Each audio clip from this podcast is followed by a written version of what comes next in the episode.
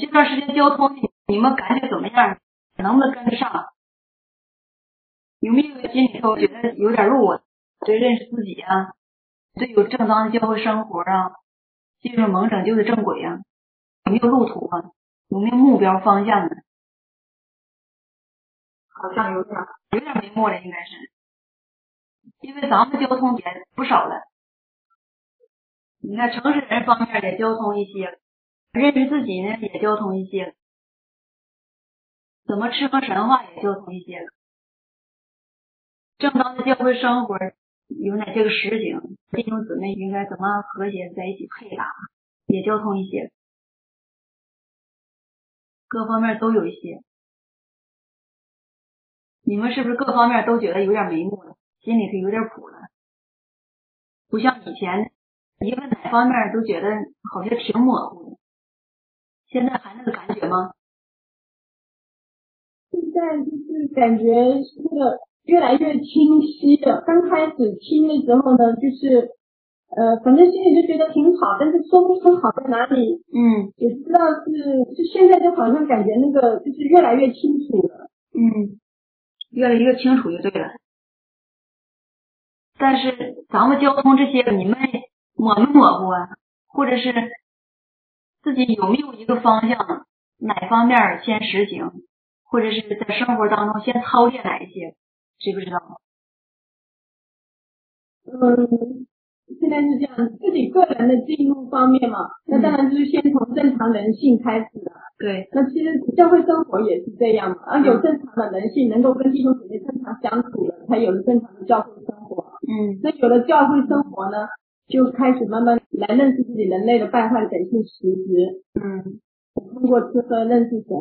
那现在就是，嗯，比较我自己的路就是，首先就是，呃，先从正常人性方面开始进入，然后正常人性里头也包括怎么做城市人嘛，那就是城市人方面的执行。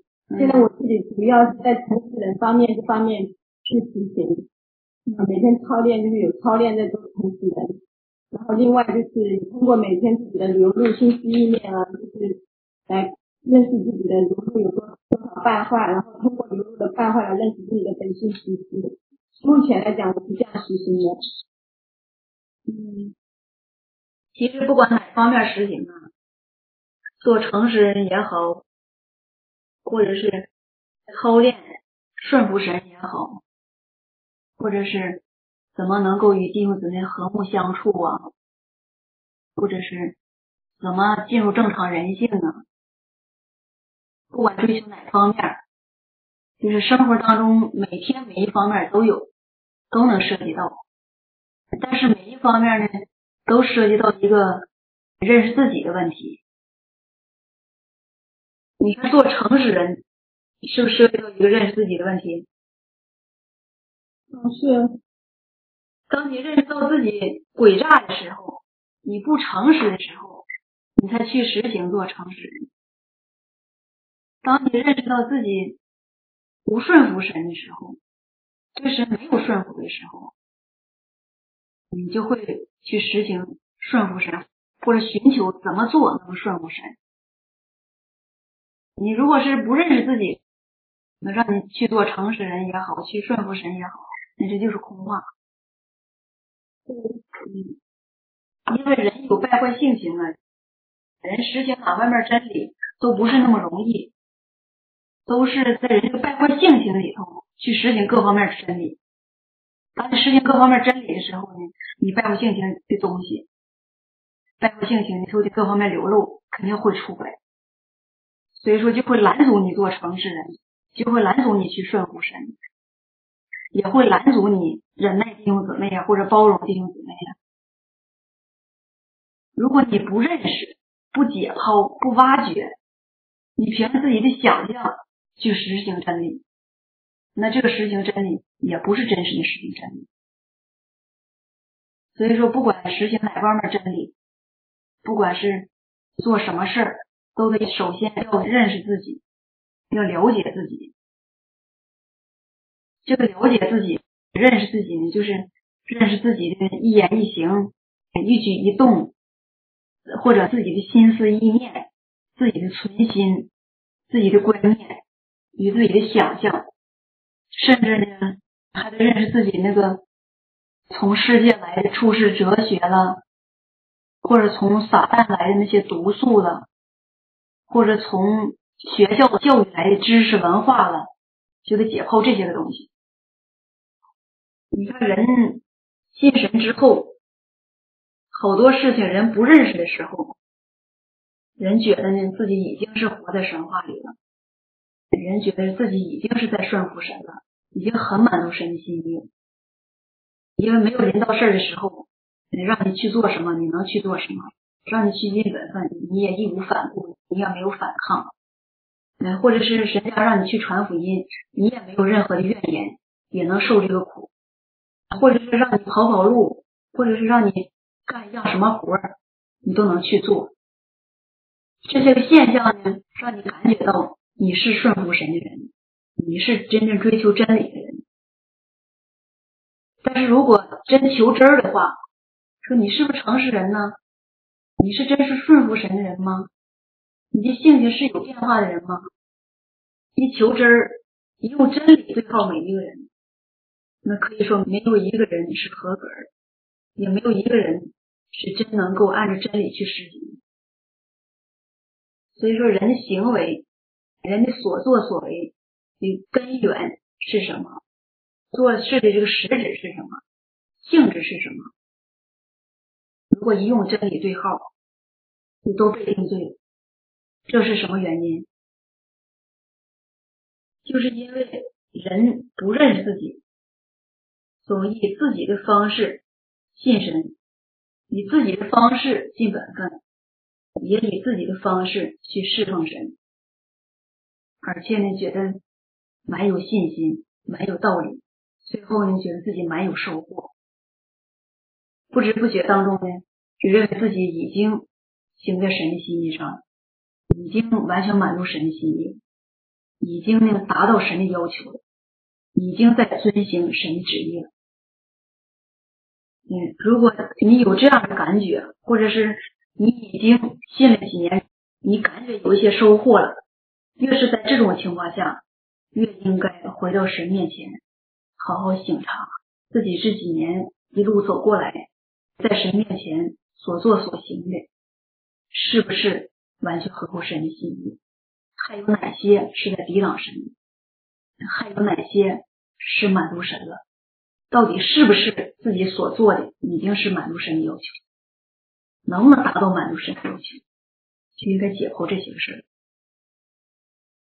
认识自己这个事儿啊，就是什么呢？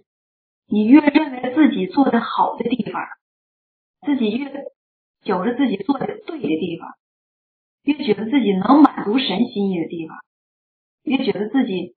值得夸耀的地方，越值得你去认识自己，越值得你去深挖掘这里头到底有哪些掺杂，有哪些个是不满足身心的。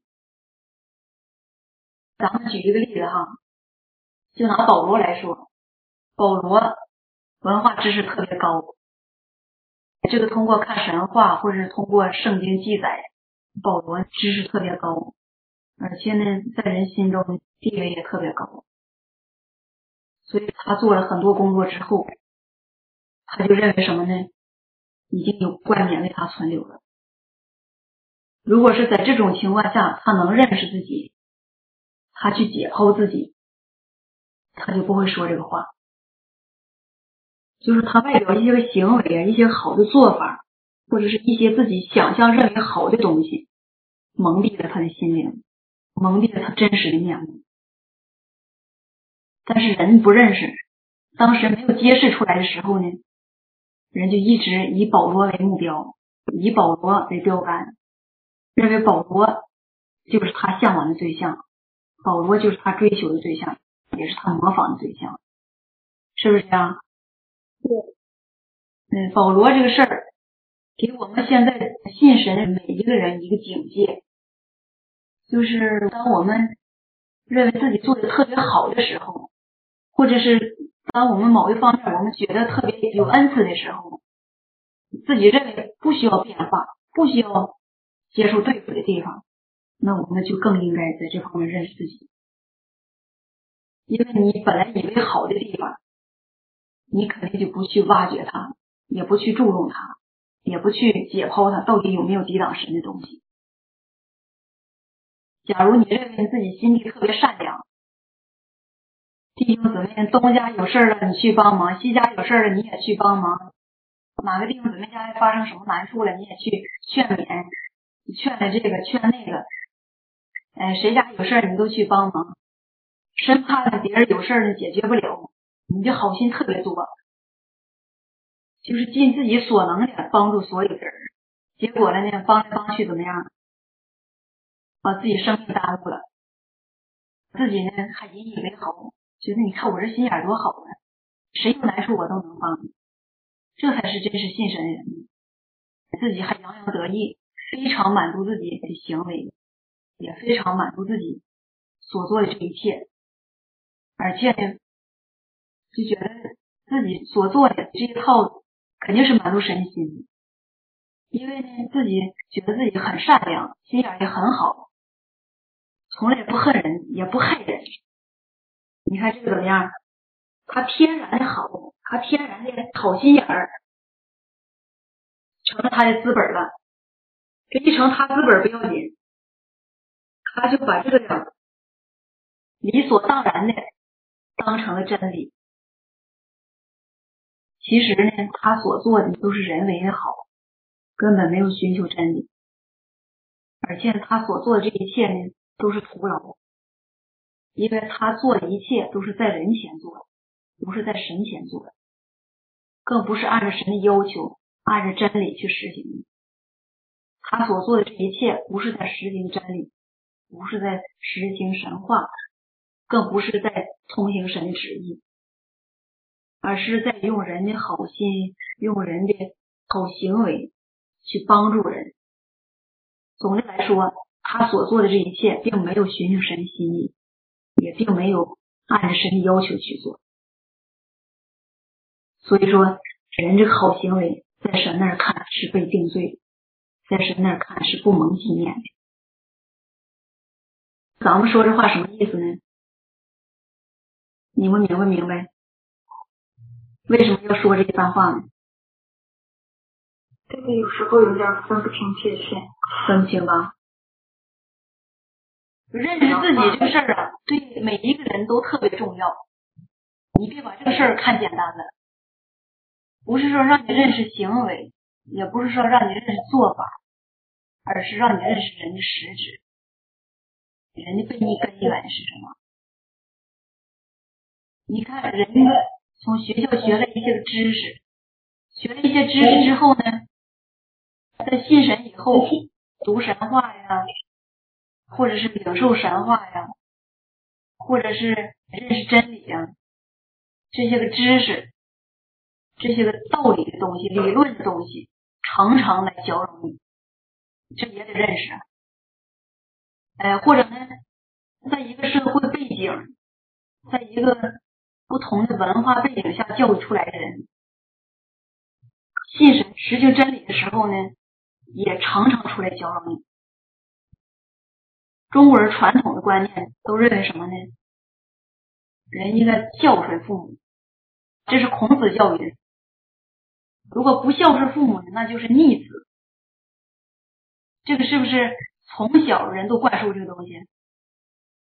是，几乎在每一个家庭里头都灌输这个东西，而且在学校呢也灌输这个东西，应该尊老爱幼啊，孝敬父母啊，还有一些个其他的哈。就拿孝顺父母来说吧，在人头脑里灌输这个东西之后呢，你就觉得孝顺父母比一切都重要。我要不孝顺父母，那我就是坏蛋，那我就不是好人，我就是逆子。我就会被谴责没有良心，你是这么认为的吧？而且社会也是这么教育，家庭里头也是这么教育。当你信神之后呢，真理神话就没有提到这些个。神话对待人什么个原则呢？就是爱神所爱，恨神所恨，就是神所喜爱的，真追求真理的人。能通行神旨意的人是你所要爱的，不能通行神旨意的、恨神的、背逆神的，神所验证，我们就应该验证，我们就应该弃绝，这是神话的要求。如果父母不信，那他就是恨神的，他是恨神的，那神当然也验证他。那如果让我们验证他，我们能不能验证他呢？他能抵挡神，他能骂神，那肯定是神所恨恶的，是神所咒诅的。这种情况下，如果你的父母也不拦阻你信神，或者是有的父母甚至拦阻信神，你会怎么对待他？按照神话的要求，神话是说爱神所爱，恨神所恨。而且在恩典时代呢，主耶稣说了。谁是我的弟兄？谁是我的父母？谁是我的姐妹？只要是遵行天父旨意的，才是我的弟兄，才是我的姐妹，才是我的父母。在恩典时代就有这话，现在呢，神说的话就是更贴切了。爱神所爱，恨神所恨，直截了当。但是人往往领会不到神这句话的真实含义。当一个人是神所咒诅的。人看他外表也挺好，或者是是你的父母，是你的亲人，你就恨不起来。甚至呢，与他们来往也挺密切，关系也挺近。当听到神这话，你就难受，你就下下是狠心的，而且不能遗弃他们。因为什么呢？因为这里头有一个传统观念在束缚你。你认为，如果是你这样做的话，就要天打五雷轰。也可能甚至遭天谴，甚至遭到社会的唾弃、舆论的谴责，而且更现实的就是自己良心都过不去，是不是这样？你这个良心的作用，就是从小父母教育啊，或者社会文化熏陶传染的，就给你种下这么一个根儿，种下一种思想，让你没法去实行神的话，让你没法爱神所爱。恨神所恨，但是你心里还知道，你应该恨他们，你应该弃绝他们，因为你的生命是从神来的，不是父母给。人应当敬拜是神，人应当归给神。但是呢，嘴上是这么说，思想里也有这么思想呢，就是转不过这个弯来，就是实行不出来，这是怎么回事？你们知不知道？就是里面那些传统的那些东西，那些教育啊，那些影响根深蒂固。哎，就是这些东西，已经把你深深的、紧紧的捆绑住了。撒旦用这些东西来捆绑着你的思想、你的心思、你的心灵，让你没法去接受神的话。就是这些东西已经把你占满了，神的话装不进来。而且你如果去实行神的话，你那个东西，在里头就要生效，就抵触神的话，神所说的，神的要求，使你挣脱不开这个绳索，挣脱不开这些捆绑，没办法，自己无力挣扎之后，一段时间就妥协了。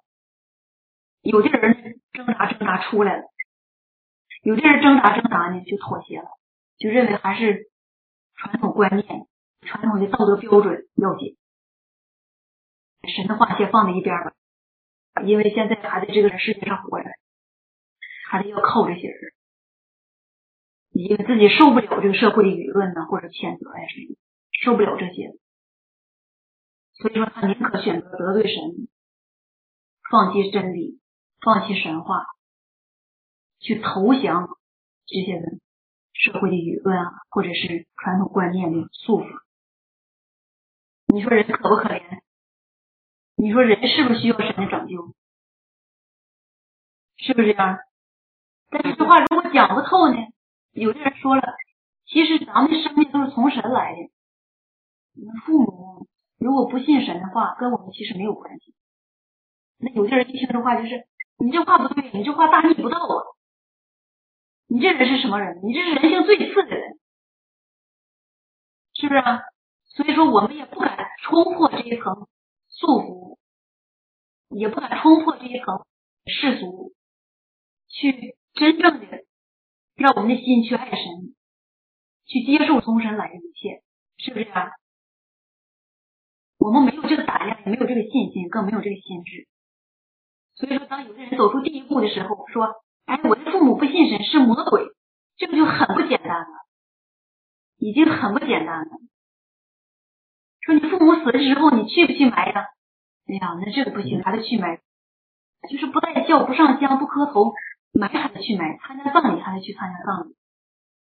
要不自己心里头就觉得过不去。父母生了一回，你说也没有去孝顺他们，也没有去让他们有太多的享受，他们一辈子受苦那么多，好像不孝顺他们，再不去埋他们，不去送最后一程，就觉得过不去。你这个过不去从哪来的？这个思想是谁给的？是不是撒旦给的？是不是父母给的？是不是这个社会给的？是不是这个人类给的？就是整个这个败坏的传统、败坏的文化给。如果没有这个败坏文化，从始到终就教育人，就知道人是从神来的，人的生命是神给的，人一切都是神给的，人应该感谢的是神。任何有恩于我们的人，我们应该从神领受。尤其是我们的父母，如果父母能放下，或者自己的丈夫、妻子、儿女，这个能放下，那你这个人在神面前就比较刚强，比较有正义感，是不是？但是让我们说，每一个人能冲破这一层，从社会、从这个败坏世界当中来的这个教育、思想观念。道德水准能冲破这一层的话，很不容易；能走出这一步也很不容易。有的人呢，为了不受这个痛苦，或者好像是也实现不出来，就去逃避这个事实，完了不提这个事儿，不提这个事儿，证明什么呢？就是你不愿意遵行神旨意，不愿意实行真理。你只要不是实行真理，你不是满足神的，那你就是背叛神，你就是离弃神，你就是与神敌对。人里头有这些东西存在的，有这些个思想存在的，真理能进去吗？就像一个容器，它里头那脏东西已经装满了，如果你想再把干净的东西放进去，好放吗？不容易放进去，是吧？只有把那个脏东西一点一点挖出来，都给它倒出去，然后把这个容器清洁干净，才能放进新的东西。所以说，认识自己特别重要。你们别把这个事儿忽略了。无论何时何地，在什么环境下，我们都能认识自己，都能挖掘解剖自己，都能把这个事儿当成第一重要的事儿去对待。那我们肯定会有收获。肯定会在认识自己这个事儿上逐步的晋升，在晋升的同时呢，我们也会适应真理，越来越有真理，越来越有神话实际做我们的生命。但是你如果在认识自己这个事儿上没有一点进入，说你实行真理，那也是假的，因为有很多表面的现象蒙蔽了你，你觉得自己的行为好了，觉得自己比以前。正常了，也觉得自己比以前温柔了，比以前会体贴人了，比以前会包容人了，比以前会忍耐别人了，会宽恕别人了。你就认为自己已经是一个很好的、完美的、标准的正常人，是不是这样？但是在神那儿看，离神的要求标准还很远。这就是我们还不明白哪些时候是我们真正在实行真理了，哪些时候是我们根本没有在实行真理，只是外表的行为有一点改变。嗯，或者是现在很多人呢，就认为自己结婚生活也很正常，跟弟兄姊妹呢在一起相处呢也能彼此包容，还相处特别融洽，跟什么人都能来往上。也不打仗，也不拌嘴，而且，什么事儿都能忍耐，都能正确对待。跟弟兄姊妹相处很和气，灵生活也特别正常，对神话读的时候也特别认真，心里头有敬畏神的心。但是呢，就是很多事儿的观点出现的时候，就与神敌对，与神相违背。所以说，我们需要在认识自己的方方面面这个事儿上寻求真理，寻求更深的认识自己。对，这么一交通，你们是不是觉得认识自己这个挺重要的？是。你看，举这个孝顺父母这个例子，这都是每一个人。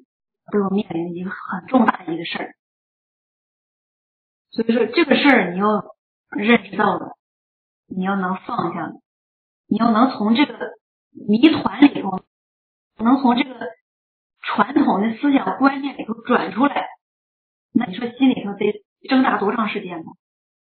得需要有多少真理装备？得需要经历多少事儿才能挣扎出来？才能？按照神所说的，爱神所爱，恨神所恨去实行，这个得有个过程，也可能需要神给我们环境，让我们操练，让我们看清他们那些人本来面目，真实面目，看清每一个人的真实面目，也可能让神显明我们这人这方面真是有软弱，真是有败坏，真是这个思想里头有抵挡神的东西。有与神不相合的东西，得需要神这样做。但是呢，在神没做之前，或者我们自己根本对这个事儿没有任何意识的情况下，我们得有这个准备，认识人里头的毒素，认识人里头的从教育、从学校、从社会得来的东西。你看，还有一个，刚才讲的是。关于对父母怎么对待，这个是不是个人生大事儿？哎，是不是每一个人生活当中必须面临的一个大事儿？是是哈，这是一个重大的事，怎么对待父母？另外一个呢，那就是你不管有没有儿女，你怎么对待儿女？你怎么对待儿女？你怎么对待父母？不在乎你的对待方式是什么。而是你心里那个观点是什么？你做这些事情的观点是什么？你的态度是什么？这就是我们要认识的东西。对待儿女，每一个人一有儿女，就开始计划了。我让我的儿女接受什么样的教育，考什么样的大学，然后找好工作，在社会上立足，有地位。就是人一生当中活着呢，首先要有知识、有学位，然后你在社会上还有地位、还有实力，这样呢，人这一生当中活着的资本就有了，然后在世界上就有势力了，就容易生存下去，就有了铁饭碗了，以后的吃穿住行就不用愁了。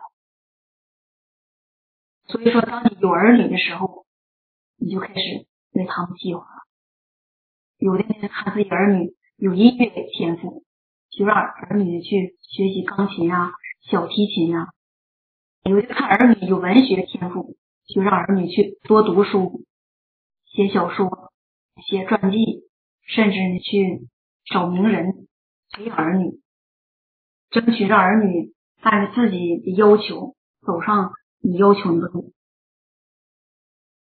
还有的人呢。看自己的儿女长得特别漂亮，长得特别美，就计划让儿女去学舞蹈啊、表演呐、当导演呐、当演员呐，或者当歌星啊、当影星啊，在社会上、在世界上现在地位特别高，而且收入也特别高，特别露脸儿。所以说，每一个人对待儿女都是希望儿女有朝一日能够出人头地。在社会上，在世界上占有一席之地，然后呢，有固定的收入或者有势力，都有这个观点。望子成龙，望女成凤，这个观点对不对？人对待儿女，就是希望儿女都能出人头地。每一个人都希望把儿女送入名牌大学，然后深造，拿到学位，拿到学历之后呢，出人头地，在社会上扎稳脚跟，都是这么个观点。都希望儿女接受更高等的教育，是不是啊？是。哎，因为人说了，万般皆下品，唯有读书高。而且现在这个社会呢，竞争也特别厉害。如果是在社会上没有学历，你站不稳脚跟，以后吃饭都成问题。这是每个人思想观点，就是你能学到什么，你能拿到什么学历，就决定以后你的饭碗，你的前途。就是人打算好了，人这一生当中要靠这个东西活着，把这个事儿看得特别重要。所以说，每一个人都把接受高等教育。进入高等学府，看成对儿女要求的第一等大事儿，是不是这样？你们怎么看这事儿？你们是不是有这样的观点啊？原来也是觉得就应该念书，念书是唯一的出路，嗯，唯一有出息的事儿，嗯。现在不能想，现在不那么想了，但是认识到这个事儿，神所验证的地方吗？嗯，就是现在神所验证的，就是人类的知识。嗯，因为人类的这些知识呢，这些呃儒家、道家的这些学科，都是让人不会远离神，让人想用自己的双手呢去创造自己美好的家园，让神都口乐。那所以人类的知识越来越让人呢远离神，而且让人呢越来越背逆神。那人类的知识也是让整个人类呢越来越黑暗，越来越邪恶。所以，如果再把自己的儿女呢，完了就是想让他再去读更多的书呢，去接受这样的教育，其实就是等于把自己的儿女往火坑里面推了。嗯，是每一个人都会这么认识哈。但是事实上呢，人所接受的那些个东西，接受的教育，接受的知识，哎呀，那些个内容，他们那些个思想。都是与神违背，与真理违背，都是神所验证、神所定罪的东西。人的意思是什么呢？就是如果离开这些个东西，人就活不成，就没法在这个社会上、世界上立足，就是下等人、平民、贱人。所以说，在自己眼中呢，如果谁没有知识，谁文化低。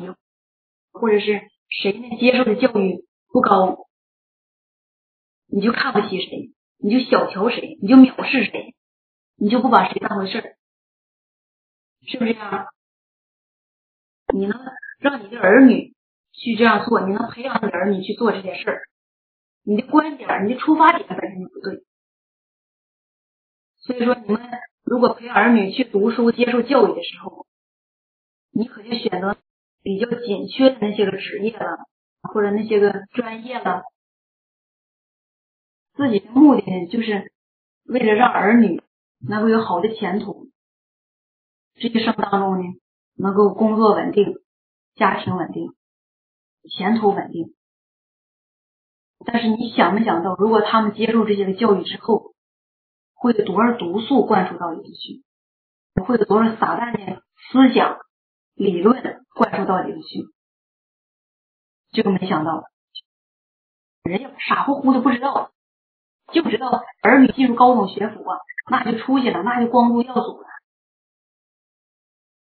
到有一天了，儿女回来了，你跟他讲信神的事儿，他反感；你跟他讲真理的事儿，他听着说你傻，都笑话你，那藐视你所说的话。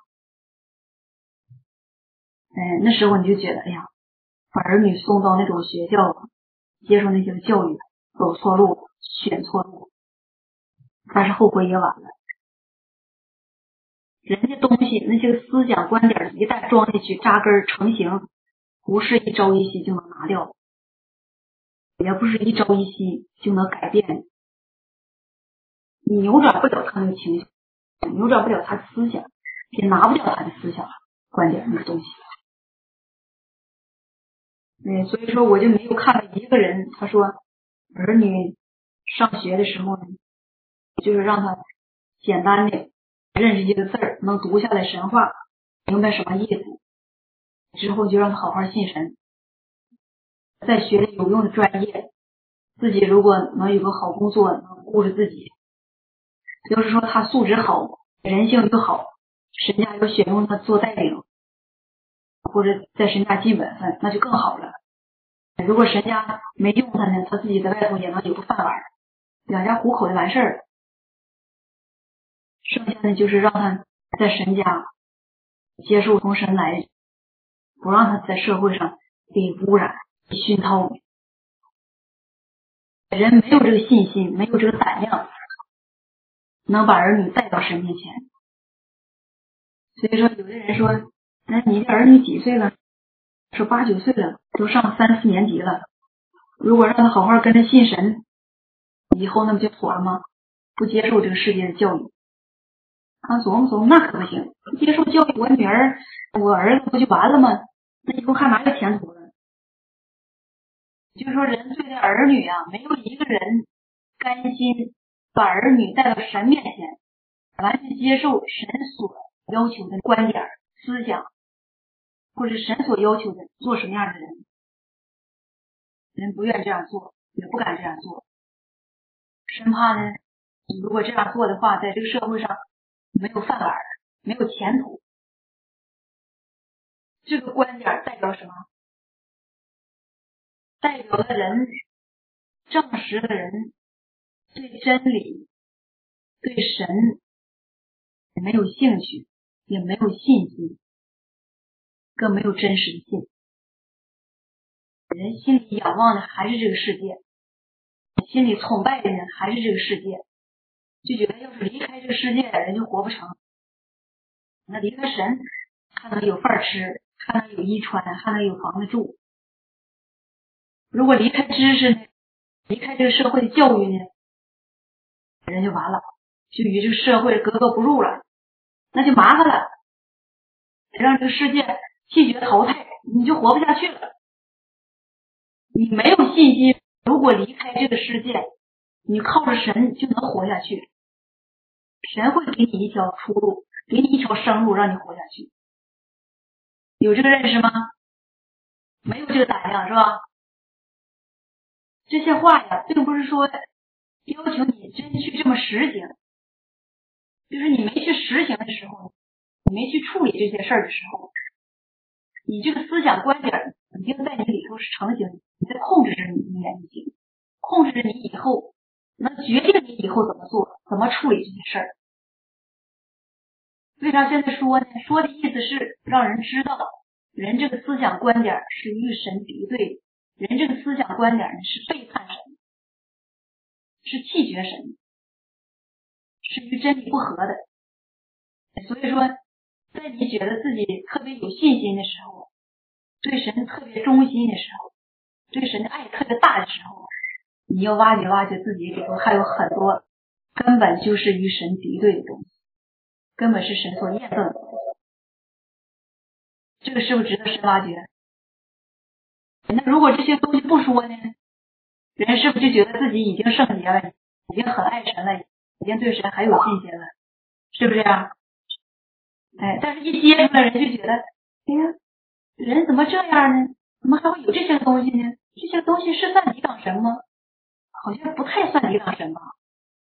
你说这些东西是不是抵挡神的根源东西？你每一个行为，你每做一个事情，你要往哪个方向去做？你的目标是什么？其实你这思想观点就已经决定了你怎么做，你要怎么做。别看有的人的外表伪装的挺好，没去那么做；或者掩饰的挺好，包装的挺好，没去那么做。外表上呢，好像是挺好，看不出什么漏洞是抵挡神的，也没有任何言论是抵挡神。但是人的思想里头根深蒂固的东西是神所验证的，这是神所恨的。这就是神所要揭示的东西，也是我们该认识的东西。但是往往人就认为什么呢？我们的言论上没有抵挡神的话语的，也很纯洁了，也很有理智了。我们的行为上也没有能够挑出毛病的地方来，或者是我们的尽本分呢，外表看来已经做的很合适了，很恰当，就是没有能挑出毛病的地方来。那我们还认识自己什么？我们还需要认识自己吗？所以我说，你越认识自己好的地方，越值得你去认识自己，你越应该去认识，你越应该去寻求真理。这就是说这话的来源。你看，有的人认为自己很孝顺父母，就觉得孝顺父母神肯定喜欢，因为孝顺父母天经地义嘛。孝顺父母，这证明人有良心，证明人还没有忘本。按照传统观念来说，这是好人，孝子。一说孝子，那谁都竖大拇指，没有骂，只有骂了逆子，没有骂孝子。人也喜欢，父母也喜欢，那你就理所当然认为，肯定神也喜欢，是你一厢情愿的认为神应该喜欢吧？神应该喜欢，神绝对喜欢。所以说，你越做越来劲儿，越那么做，你越觉得理所当然；越那么做，越认为自己是在实行真理呢。不知不觉就觉得自己已经有资本满足神了，已经有资本获得神的称许了，获得神的喜悦了，获得神认可。但是当神说你是在抵挡神的时候，当神说你是在背叛神的时候，或者是你仍是一个任何变化没有的人的时候，你就会反抗。你就会抵挡神，你就会说神说的不对，否认神。所以说这些东西如果不解剖的时候，你看人的神话字面上都能安排神的话，但是在现实生活当中，谁也不搭理神的话，谁也不拿现实生活当中每一件事去对照神的话，做一个事儿的时候你，去拿神的话去对照。谁也不这么去做，都是在口头上讲一讲就完事儿，你说一说就完事儿，找一个合适的场地，找个合适的时候，把神话往出一拿，把神话往出一背，导读导读，交通交通，完事儿了。其实呢，当你做很多事情的时候，你根本没有按照神话去实行，没有按照神的要求去实行。你说你念叨那些神话有啥用？根本就没有用。神没有得到任何的享受，就是你把神话拿来念念，根本没有吸收，更没有消化。有好多人说的是自己道理，就是这么回事。那有的人说了，那我念到神话怎么是自己道理呢？那你没认识神话的实质，也没实行出来，更不是个人经历交通出来的对神话的认识。那你捣鼓捣鼓几句神话。就是自己道理。神的话是真理就不假，但当成为你生命的时候，那就是真理了。改变你的时候那是真理，如果根本没改变你的时候，对你来说是道理。这话你们能听明白吗？能听明白。你听了这话，感不感觉不到伤痛处啊？如果我那样做的话，是不是大逆不道啊？那神要求人是不是不尽人意呀？神要求人这个标准是不是太高了？你说神要求人标准高不高？不高，不高。其实，哎，就是因为人的情感作用，因为人的这个思想文化已经成为你的生命了，已经动摇不了了。你说人这个外表身上有点灰尘就好清理啊，还是里头长了瘤好清理呢？哪个好清理啊？灰尘，灰尘好清理。那灰尘就相当于啥呢？人有时候沾染的坏习惯、坏毛病，就是行为上的毛病。但并不是说思想里头的东西。思想东西是什么呢？就是你在社会上，甚至在在信神的这个人群当中，你活着的那个哲学，你活着的原则，你生存的方式，甚至你你生存的根基。你以这个东西活着，凭这些思想活着，这些个思想支配你一言一行，支配你的生活，支配你的生活目标、人生方向，就是这些东西值得我们认识。有些事情看不透的时候呢，我们可以缓一缓，先不去挖掘它，不去一定去想它。但是有些事情呢，我们认识不到的时候，我们会有感觉，神会引导我们。咱们交通这个意思呢，就是认识自己特别重要。认识自己就是认识我们的观点，我们的思想。有哪些个东西你是与神为敌的？有哪些个东西是根本不合真理，是没有真理的东西？嗯，你像认识人这个狂妄啊、自恃啊，或者认识人撒谎啊、诡诈呀，这个就是败坏性情里头人容易认识的一方面。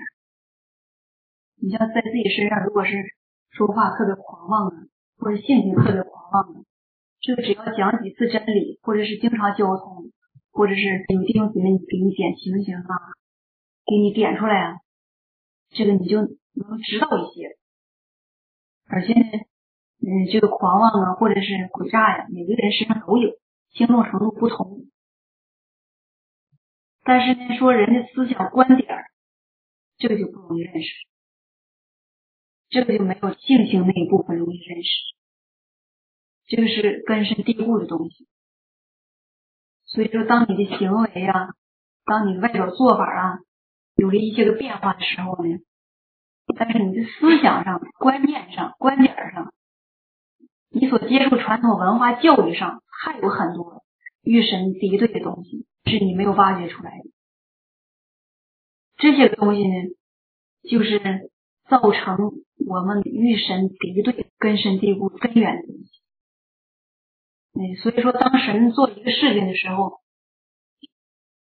当不合你观念的时候，或者是与你思想、想象当中的神不一样的时候，你就会反抗，就会抵触。抵触，当然人一开始就觉得，哎，神怎么会这样做呢？啊，神做的都有真理，那顺服下来吧。怎么顺服也顺服不下来，怎么讲也顺服不下来。为什么不能顺服呢？为什么能够反抗抵触呢？就是因为人思想里头有些个东西，你那个思想观点跟神是敌对，跟神做事这个原则是敌对，跟神的实质是敌对。这一部分不容易认识，是不是？不管这些个东西容不容易认识，我们现在开始就交通这个，到有一天突然你临到一个事儿。你觉得对神有观念了？你觉得这个事儿不该是神做的？如果是神的话，不应该这么做；如果是神的话，神就不应该说这话。这不是神做的，这个事儿没真理了。神做的原来那些事儿你都有真理，就这个事儿没有真理了。哎，但是当你一想呢，不对劲儿。凡是我认识不到的地方，都有真理可寻求，而且呢，更应该认识我自己。我自己里头有一种思想观点。在作怪，在支配我去抵挡神的这个做法，抵挡神这方面的做工，就是给你打个基础。当你临到一些个不合己意的事儿啊，或者是神的做工不合你观念的时候啊，或者神说话不合你观念的时候，你就会用这方面认识去对号，去实行这方面的东西。刚才咱们谈对待父母这个事儿。哎，有一天呢，你很想孝顺父母，你觉得亏欠父母很多，父母这一生当中没少为你受苦，对你也不错。但是神说了，当你认父母对你不错的时候呢，你就良心发泄，或者是突然呢，就觉得应该守在父母身边，去好好孝顺孝顺他们，让他们欢度晚年，让他们享几天福，让他们。跟儿女在一起生活的更快乐一些，给他们一些安慰。你觉得这是你做儿女应该尽的责任，应该尽的义务。当你在执行自己这个义务的时候，神如果对你有要求，或者给你一个意想不到的试炼，神要求你，这不应该这么做。哎，应该以自己的本分，以信神，以神的要求。为原则。神的要求，假如直接就说你不让你这么做，不让你去孝顺你的父母，不让你去用那种方式去孝顺你父母，去对待你的父母，而影响你的信神，影响你的尽本分，那时候你心里会怎么样？你就会用你的思想观点有那个东西去埋怨神，觉得神这么做不尽人意，觉得神这么做没满足你这个孝心。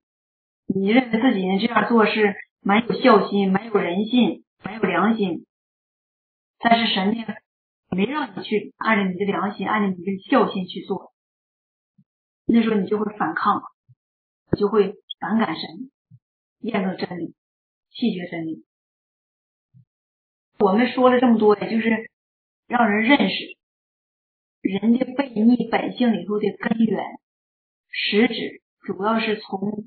人的思想观点里出来，这个思想观点呢，就是人接受社会的教育，接受家庭的教育，接受人类的种种文化而来的。这些东西，在家庭中传染，在社会中熏陶，在学校接受教育，一点一滴的扎根到人里头去。这个东西扎根到人里头之后呢，人在社会上。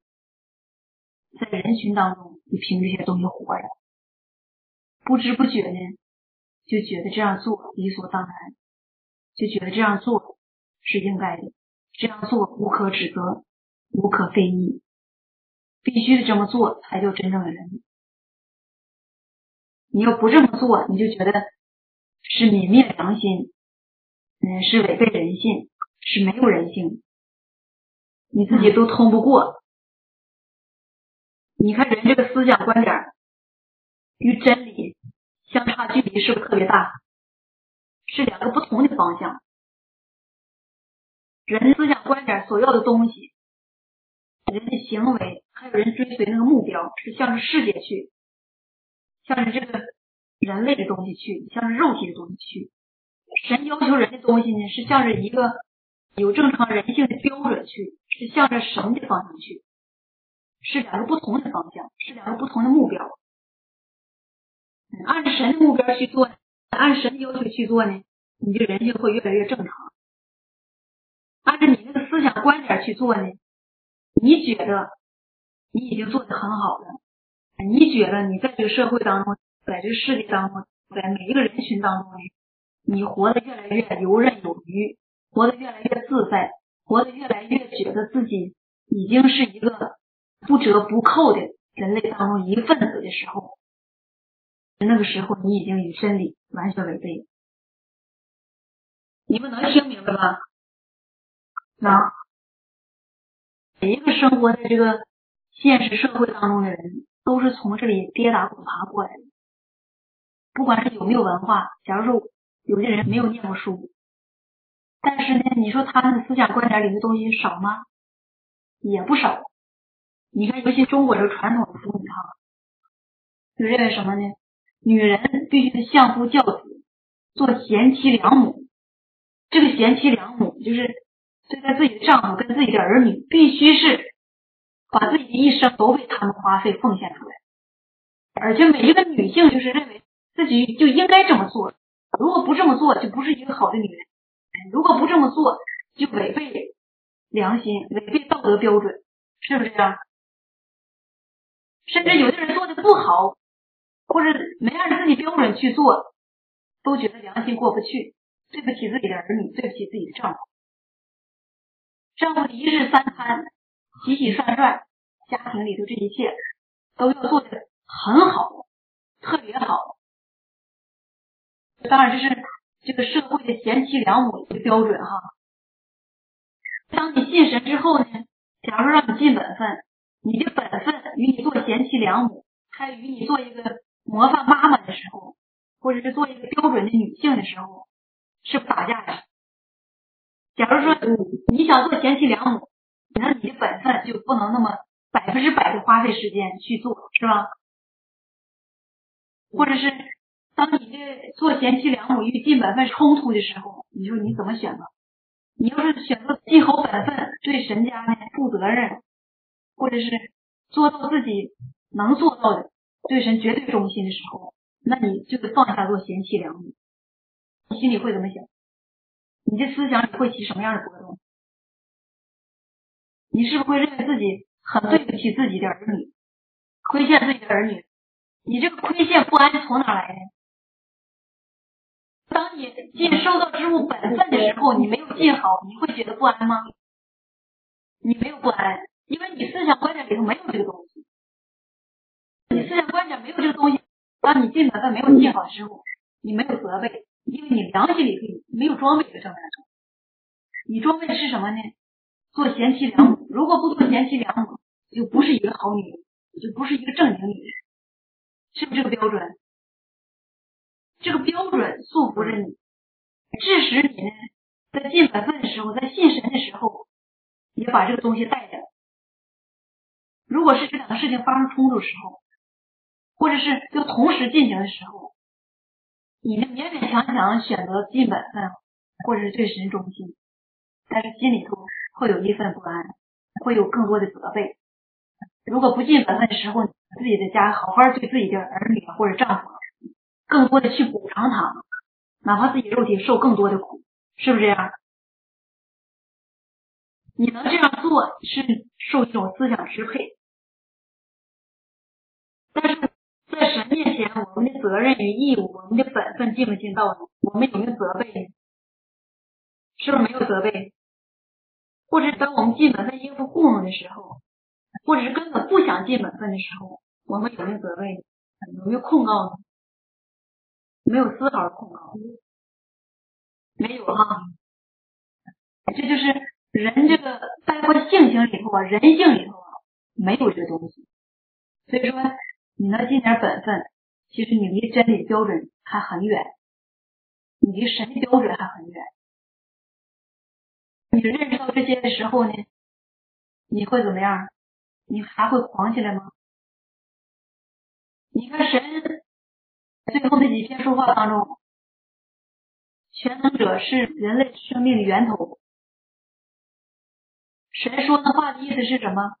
就是让我们每一个人都认识到，我们的命，我们这个人的灵魂都来自于神，不是来自于父母，更不是来自于这个人类，或者来自于这个社会，来自于大自然，而是神给我们的。那我们的父母。那个命也不是他的父母给的，而是神给的。我们能信神，是神给我们的机会，是神命令，也是神的恩待。只不过我们的肉体是借用他的肉体生了一下，我们的儿女呢是借着我们的肉体生出来的。但他自己的命运是什么样的？他的命运谁在掌握着？神在掌握着。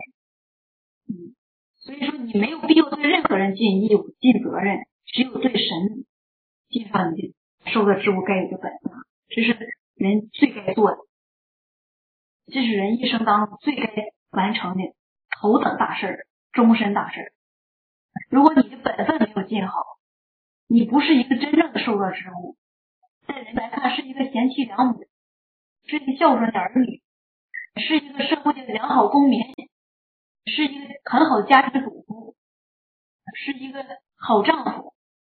好儿女，但是在神面前呢，你是一个被逆神的人，你是一个根本没有尽到自己义务的人，尽到自己本分的人，你是一个接受神托付没有完成神托付的人，你说人的分量会怎么样？在神面前还会有分量吗？你说这样的人怎么样？一文钱不值。我们在人面前做的再好。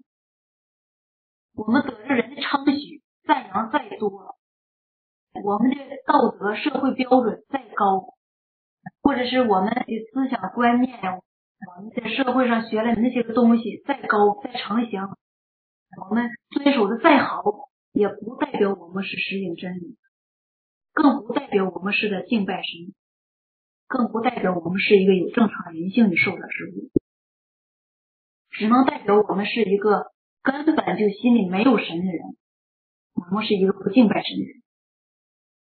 你说这样的人是蒙拯救的对象吗？哎，这样的人离神标准还有多远呢？太远。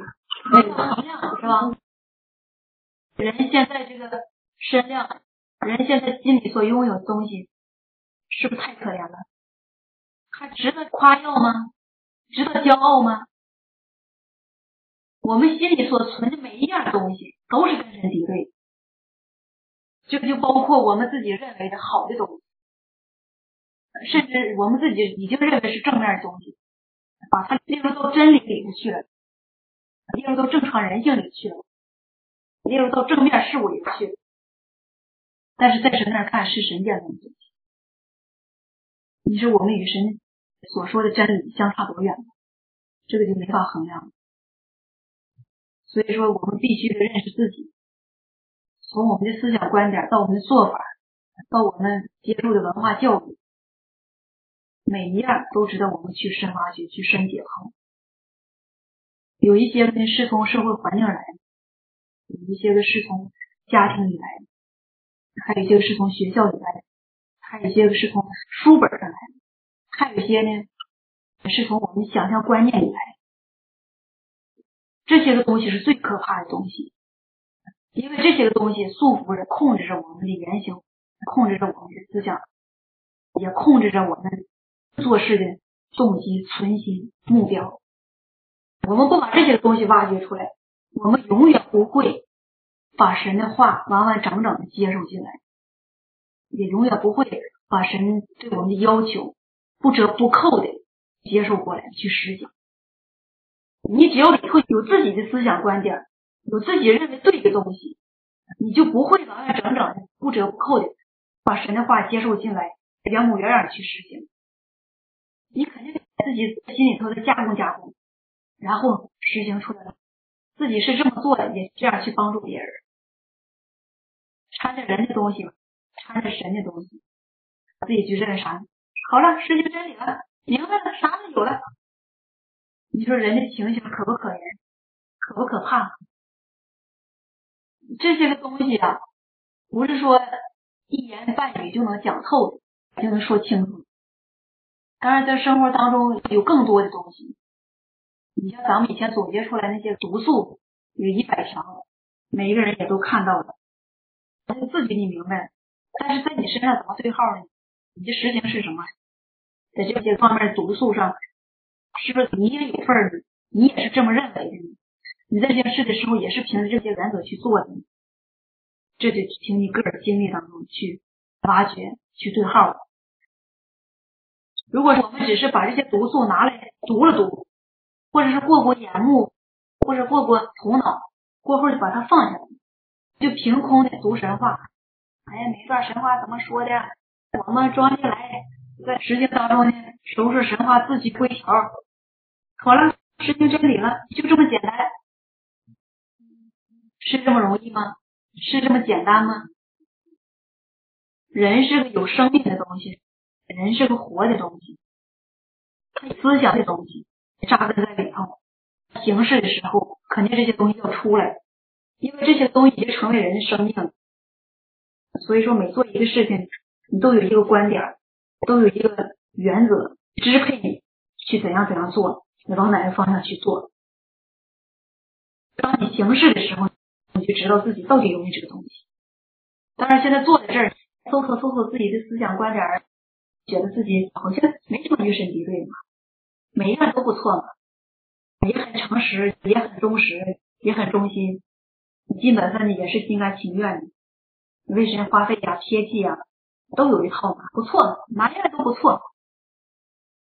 但是，这要是求真的话，面对面让你去做一个事情，或者是神做一个事情领导你，就看看你怎么对待的时候，你的思想观点就像开了闸的水一样，呼呼的往外冒，自己控制都控制不住，自己捂都捂不住，不由自己，自己恨都不行，打都不行，他就往出冒，往出冒的东西都是抵挡神的。你自己说，我咋身不由己呢？我不想抵挡神，那为什么我还抵挡神？我不想论断神呢，我不想对神这个事儿有观念，那怎么还有观念？在这个时候，你就应该认识自己，你有什么样的东西是在西方神，你有什么样的东西与神所做的工作，与神现实所做的工作是一对，是唱反调的。你说这种认识怎么样？你看咱们在学校时候都接受一个这样的教育啊，说呀，人是从哪来的呢？咱们是不是都知道？猿猴变，猿猴变的，现在还这么说。你是从什么时候开始发现自己不是猿猴变的？信神，信神开始。你从信神开始就真确认自己不是猿猴变的了吗？那你是从哪来的呢？这个确定不了，就是也信不下这个事实，是不是？相信不下来这个事实，就是对圣经上所记载这个事实有怀疑，采取观望的态度，是不是啊？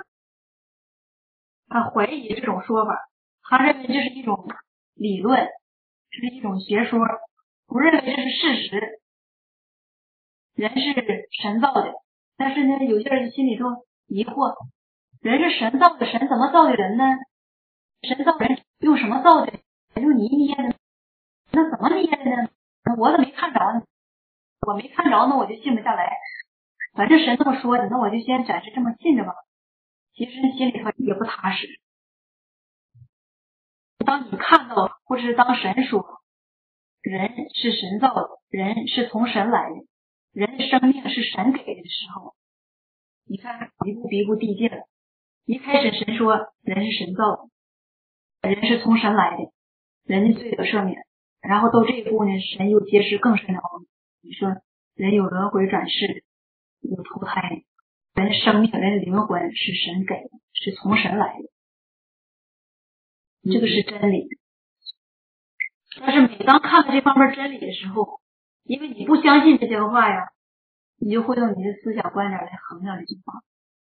人既然不是猿猴变的，那是从神来的，怎么从神来的呢？神怎么给人生命呢？人类当中这么多人，神能顾得过来吗？你看，是不是人用人的头脑观点，用人的能力范围里头你的能力来衡量神了？他认为人呢，大不了也就是三头六臂呗。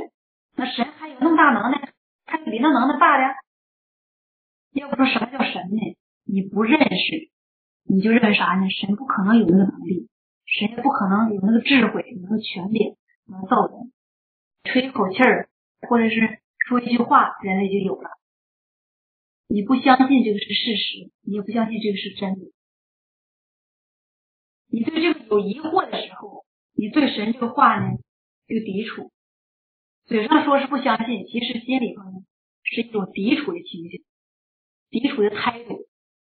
当时一说到这个话，你就不愿意听；一说到这个话，你心里就反感；一说到这个话呢，你就不阿门，因为你心里头有东西，有故事。你不相信，你就不会阿门神这句话。但是从事实上来看呢，我们不用追究这神到底怎么造的人，人什么时候被神造的，有谁看见了？只有有人看见了，我们才相信。没有任何人看见，没有任何人作证的话，那我们就不相信这个。那你怎么能相信神呢？这个不是根源，根源呢就是看什么？神现在说了这么多话，神从始到终在人类当中做着经营人的工作，做着拯救人的工作，始终是一位神在做工，在说话，在教导人，在带领人类。这位神是存在的，那这位神存在，以至于到现在，我们已经面对面看见了他，我们听着他说话。我们经历他做工，我们说他的话语，把他的话语接受进来做生命，而且现在在改变着我们。这位神确实存在，所以说我们就有理由，就应该相信神所说的每一句话是真实的。我们就应该相信神说的，神造了人类这个事实，起初造了亚当，造了夏娃这个事实。对不对？对，你既然相信这位神是存在的，你既然现在已经来到他面前，那你还用证实一下耶和华做那些工作，就是这一位神做的吗？如果没有人能证实，没有人能看见，你就不相信吗？或者是恩典时代的工作，你没看见耶稣，你就不相信耶稣是道成肉身吗？现在这位神，他的说话，他的做工，他造成肉身，你没有亲眼看见，那你也不相信吗？你这些事儿都没有看见，或者是没有一个证人能证实这些事儿。那你也不相信吗？嗯，这就是人里头有一个逆我的观点，有好多人就是犯这个毛病，非得什么事儿自己亲眼看见，不看见就不能信。那等你看见的时候，什么事儿都晚了。我们现在看见了神这些说话，听到神的声音，就已经足够让我们信下去，让我们走下去，让我们相信从神来的一切，从他来的一切话语。从他来的一切做工，我们不用再追究，这是不是人该有的理智？嗯，你说神造人类的时候，没有一个人在跟前看，但是现在造成肉身说话，造成肉身拯救我们，时时积极在做工作，行走在众教会，做工在人类中间，这个是不是有很多人看见了？也不是所有人都能看见的。那我们就信下来了。那你为什么要信呢？你不就觉得这是真道吗？是神做的，你才信。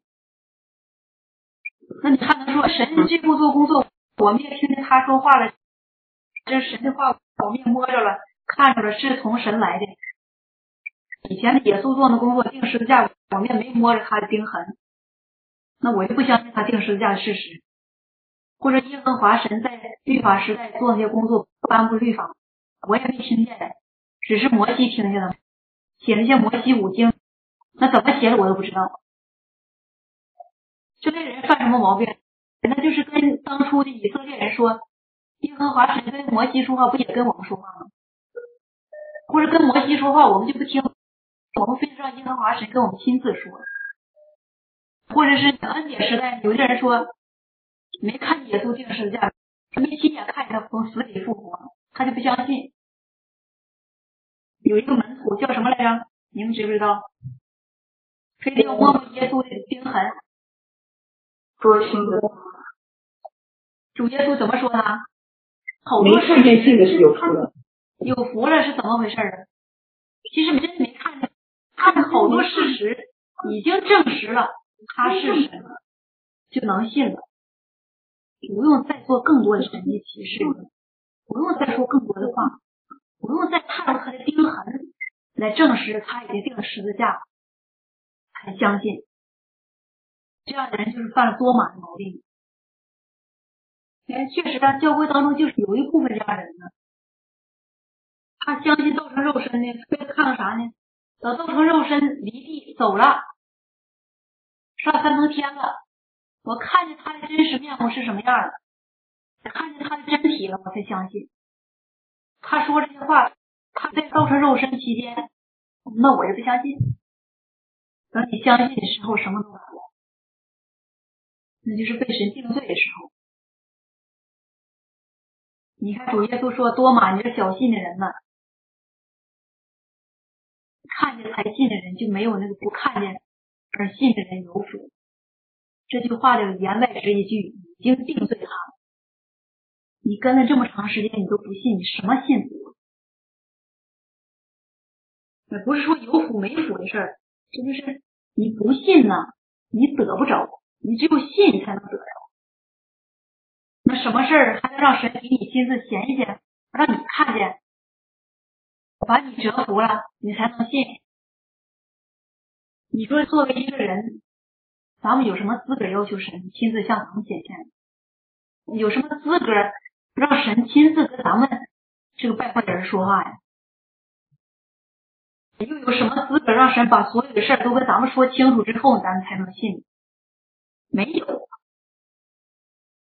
所以说，你要有理智的话呀，看见这些话就能信；你要真有信的话呀，不在乎神怎么做，也不在乎神怎么说，而是啥呢？看到这些话是真理，就已经心里头百分之百相信是神说的，是神做的，就已经准备好要跟随神到底了，不用疑惑。那个多疑的人呢，就是太诡诈的人，就信不下来。他老想了解哪些个奥秘，把这些奥秘都了解透了，他才能信。他信神的前提呢，就是神道成肉身是怎么来的，什么时间来的，来了之后多长时间又走，走了又上哪儿去了，走的过程是什么？道成肉身，神的灵怎么做工，又怎么走？他就了解一些奥秘，他是探秘来了。不是在寻求真理，他觉得这些奥秘要是不明白的话呀，没法信，好像拦阻他信神似的，没法信下去。嗯，这样人这个观点就是个麻烦。他一要研究奥秘，那他就没有心思去搭理真理，没有心思去搭理神话。你是这样人认识自己吗？他不好认识自己。你要跟他说呢？他会反对你的说法，还是你傻，他精。你看你傻乎乎的，说两句你就信了？人还没做什么事儿，你没看什么事儿呢，你就证实他是神了？你咋那么傻呢？你应该像我这样，你应该像我这么聪明，你也太傻了，像三岁小孩那么好哄，给两个糖块就骗走了。我是成人。我在社会上有阅历，一般小事骗不走我。以自己的阅历，以自己的小聪明自居，这样人好不好？不好，不好处在哪儿呢？聪明反被聪明误。咱们不是说定位他结局，现在定位不了哪个人以后会怎么样，中间会有什么转变，最起码耽误他的生命长进。他有这些个思想观点。在拦阻他，会影响他认识真理、进入真理。所以说这种情况很危险。咱们并不是说定罪哪类人，就是说这个情形哈，这类人会怎么样？这类人是什么一个实质？什么个情形？当然，现在也可能人家不明白的时候吧，会有这样想法，会抠些个字句啊，抠些奥秘啊，抠些个犄角旮旯的事儿啊。或者抠一些个人注意不到的问题呀，但是也可能有一些神开启的，或者是弟兄姊妹常常帮助他，也可能会扭转。那他扭转的那天，他就觉得自己以前的观点太荒唐，自己以前的观点太狂妄了，把自己在神面前看的可高大了，他会蒙羞。